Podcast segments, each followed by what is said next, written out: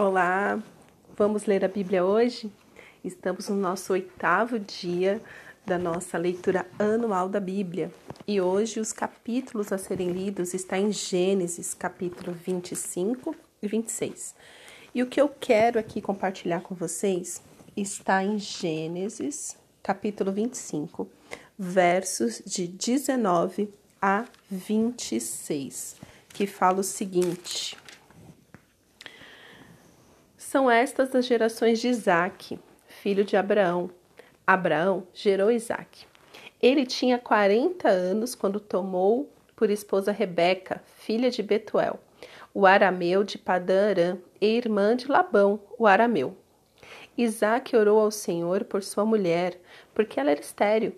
O Senhor ouviu as orações dele, e Rebeca, a mulher de Isaque, ficou grávida. Os filhos lutavam no ventre dela.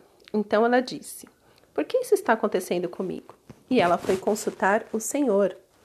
E o Senhor lhe respondeu: Duas nações estão no seu ventre, dois povos nascidos de você se dividirão. Um povo será mais forte do que o outro, e o mais velho servirá ao mais moço. Cumpridos dias para que desse a luz, eis que havia gêmeos no seu ventre. Nasceu o primeiro ruivo todo revestido de pelo. Por isso deram-lhe o nome de Esaú. Depois nasceu irmão, com a mão segurava o calcanhar de Esaú, e por isso lhe deram o nome de Jacó. Isaac tinha 60 anos quando Rebeca deu à luz. Então, nessa parte aqui, nós vemos é, que Deus ele responde orações. Então, lembrando que sobre Isaac tinha a promessa, a promessa do Senhor estava sobre Isaac. E mais uma vez, é, a promessa se depara com a esterilidade. Rebeca era estéril, lembra? Sara também era estéril.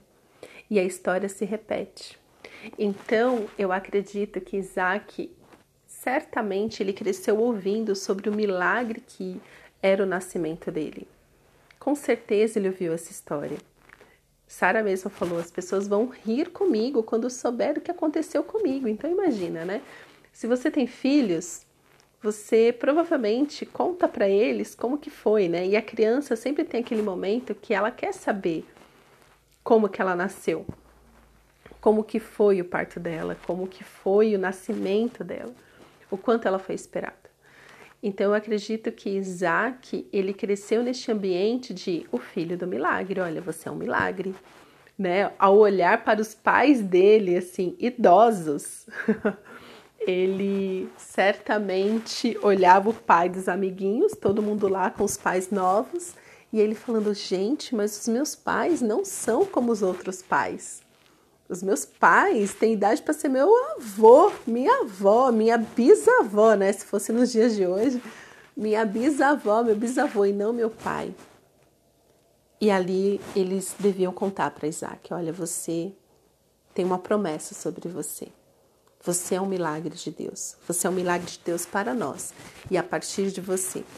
E lendo aqui, nós vemos que Isaac tinha 40 anos quando casou com Rebeca, mas ele tinha 60 anos quando ele se tornou pai. Se passou 20 anos entre uma coisa e outra. E aqui nós vemos que ele orava a Deus em favor da Rebeca. Então não importa se tem uma promessa sobre você ou não. Continue orando para que a vontade do Senhor se cumpra na sua vida. Porque eles tinham uma barreira, a esterilidade de Rebeca. Mas, Senhor, cadê as tuas promessas? As promessas do Senhor são muito maiores do que as adversidades que a gente sofre. São muito maiores do que as nossas enfermidades. E isso tem que nos levar a um lugar de oração e não de desânimo. Fala assim, Deus, deu ruim. Porque Isaac poderia ter feito isso. Ixi, já que a promessa do Senhor está sobre mim e Rebeca não pode ter filhos, vou ter que casar com outra. Mas Isaac, ao invés de ir pelo caminho mais fácil, ainda bem que eu acho que Sara contou para ele o que aconteceu com Agar e com Ismael, que Isaac falou: Não, eu vou permanecer nas promessas do Senhor e vou orar por esta esposa que ele me deu. É com esta esposa que ele vai me abençoar. Assim como Deus falou para Abraão: É com Sara que eu vou te abençoar. Isaac permaneceu com Rebeca e orava por Rebeca. Isaac orou ao Senhor por sua mulher porque ela era estéril. Eu fico imaginando as orações de Isaac com o Senhor, de falar: Senhor, tem uma promessa, e esta é a esposa que o Senhor me deu, então que se cumpra. E a perseverança de Isaac. Se passaram 20 anos, até que esta oração foi ouvida. O Senhor ouviu as orações dele. Então Rebeca ficou grávida. Então aqui é isso que a Bíblia tanto nos fala de orarmos uns pelos outros, de encorajarmos uns aos outros com oração.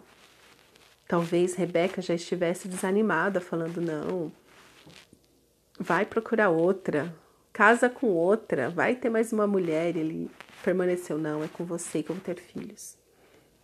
É você a mulher que Deus me deu e é com você que Deus vai cumprir as promessas dele. Porque Deus é um Deus de promessas, mas não de promessas vazias. A palavra do Senhor diz também que nenhuma palavra do Senhor volta vazia. Então, se ele prometeu que ele vai fazer, ele vai fazer. E tem uma promessa que se estende para nós ainda hoje. Deus prometeu que cuidaria de nós, que o justo nunca mendigaria o pão. E a palavra do Senhor diz que quando ele fala, ele cumpre. Então podemos confiar nele, porque ele é um Deus fiel. E aqui continua falando, né, que os filhos. Então nós vemos que já de Isaac vem gêmeos. E aqui começa a multiplicar a terra. Não veio um só, veio, vieram dois. E aqui que possamos ser como Rebeca. Quando Rebeca sentiu aquilo, né? Por que, que isso está acontecendo comigo? Ela foi consultar o Senhor. E Deus ele responde: olha, então consulte o Senhor sobre as suas tribulações, sobre o que você está sentindo, sobre o que você está passando, porque Deus ele é um Deus que responde. E eu vou te falar uma coisa, se tem uma coisa que Deus responde é através da palavra dele. Se você leu fielmente os capítulos de Gênesis até aqui, eu tenho certeza que Deus já falou muito com você. Faça uma pergunta, qualquer uma que seja. Abra a palavra de Deus e leia que Deus vai te responder. Esta leitura contínua que estamos fazendo da Bíblia e vamos permanecer fazendo continuamente até chegar em Apocalipse, você vai ver muito mais Deus vai responder às suas orações, vai corrigir as suas atitudes, vai converter o seu coração completamente a Ele. Então, Rebeca, passando por aquilo, poxa, ela ficou grávida, e aquela tribulação acontecendo dentro dela. E Deus respondeu: Olha, aqui do seu ventre terão duas nações. E Deus já falou: Olha, e eu já vou te avisar que os seus filhos vai ter treta entre eles. eles vão brigar. E vai acabar que o mais novo vai dominar o mais velho. Né? Deus ele já dá até a visão de futuro para Rebeca. Eu acredito que até mesmo para Rebeca saber como orar pelos filhos. Mas Deus já avisa que vai ser duas nações grandes. Um, e que um povo será mais forte do que o outro. Ele já avisa. E ali se cumpre as promessas do Senhor, né? E, a, e, já começa no nascimento, né? Primeiro nasce Esaú, mas Jacó tá agarrado no pé de Esaú. Que que é isso, criança? Deixa outra criança sair em paz.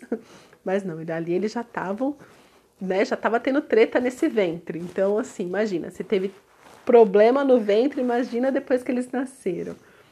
É, e, e você pode ver isso, né? Se você convive com crianças, se você tem filhos, você já percebe a diferença entre eles. Então Deus fala assim: olha, eles vão ser duas grandes nações, mas eu já vou te falar: um vai ser mais forte, outro vai ser mais fraco, cada um com seu cada um. Não serão idênticos serão diferentes. E assim é com os nossos filhos. E a segunda parte que eu quero aqui ler com vocês está em Gênesis 25, dos versos de 27 a 34, que fala justamente disso. O que, que aconteceu com esses irmãos? Né? Cresceram os meninos, Esaú tornou-se perito caçador, homem do campo. Jacó, porém, era homem pacato e morava em tendas, ou seja, Esaú gostava era de estar no mato, correndo, caçando, bem molecão assim, né? E já Jacó gostava de ficar de boas nas tendas, ficava ali perto do pai, né? Jacó ficava de boas.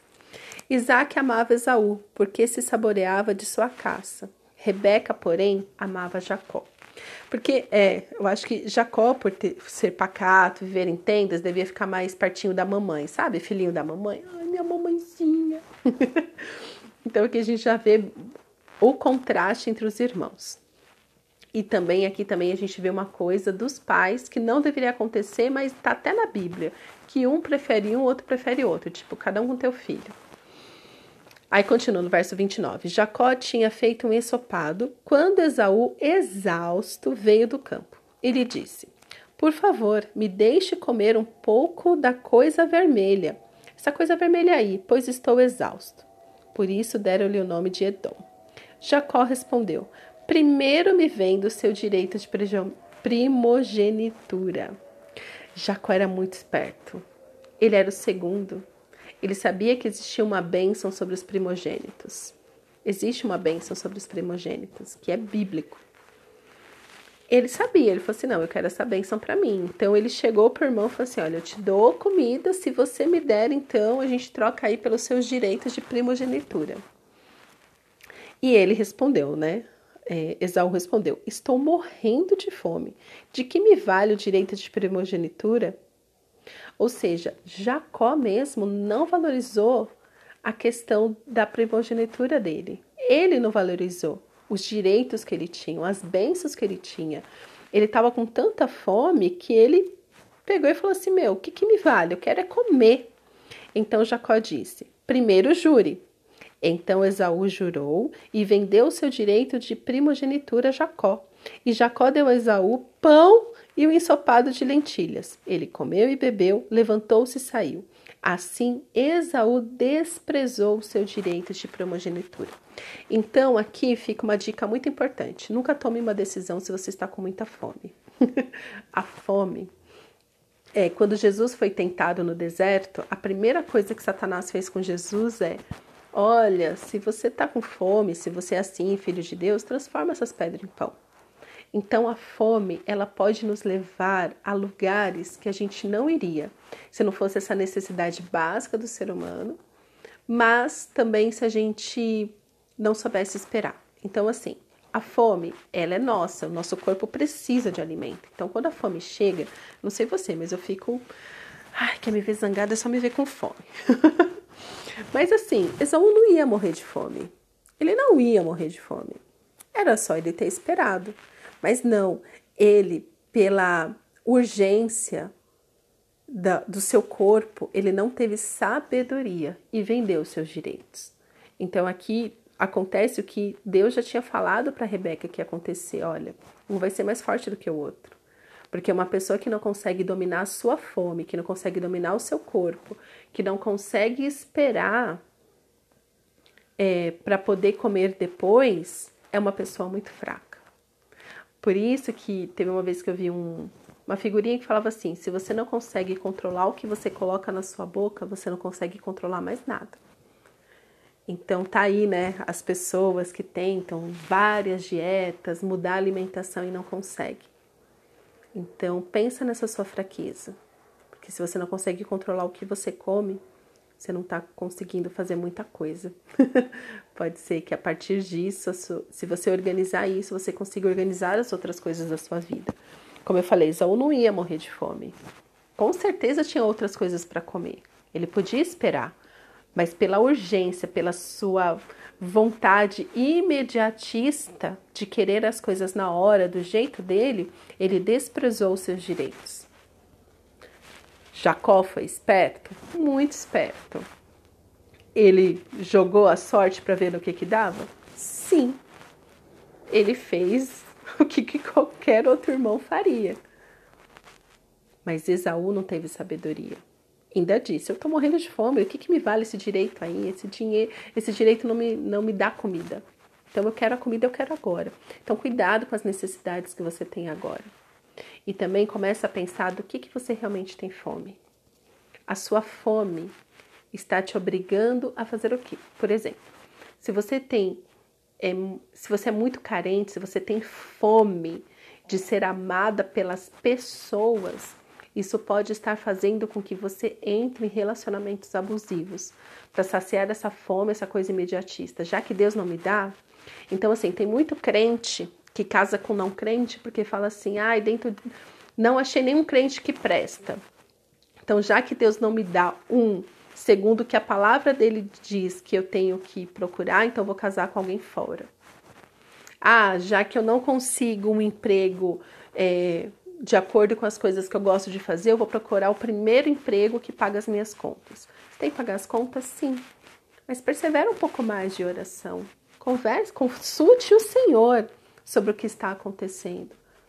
Busque ouvir o Senhor, que o Senhor direciona as nossas vidas, direciona as nossas atitudes. Então, a partir do que você tem fome, essa necessidade, a sua necessidade nunca pode estar acima da vontade de Deus para sua vida. Deus queria abençoar Esaú? Certamente que sim. Mas Esaú, ele fez as escolhas dele. Esaú escolheu vender. Ele poderia ter. Mas enfim, este é o registro. Vamos continuar lendo e que possamos é, não cair nas armadilhas que as nossas fomes trazem para a nossa vida. Vamos orar? Pai, obrigada pela porção que lemos hoje. Senhor, nos leva a sempre te buscar para resolver os nossos problemas. Nos leva, Senhor, até este lugar onde temos intimidade contigo, onde ouvimos a tua voz. Senhor, nos mostra o quanto a nossa fome pode nos exterminar, mas que possamos, Senhor, ter fome e sede da tua justiça, que possamos ter fome da tua palavra, pois a tua palavra diz que nem só de pão viverá o homem, mas de toda palavra que sai da tua boca, Senhor. Que possamos nos alimentar com a tua palavra e que possamos ser saciados com a tua justiça. Abençoa-nos, Senhor, no dia de hoje. É o que te pedimos, em nome de Jesus. Amém.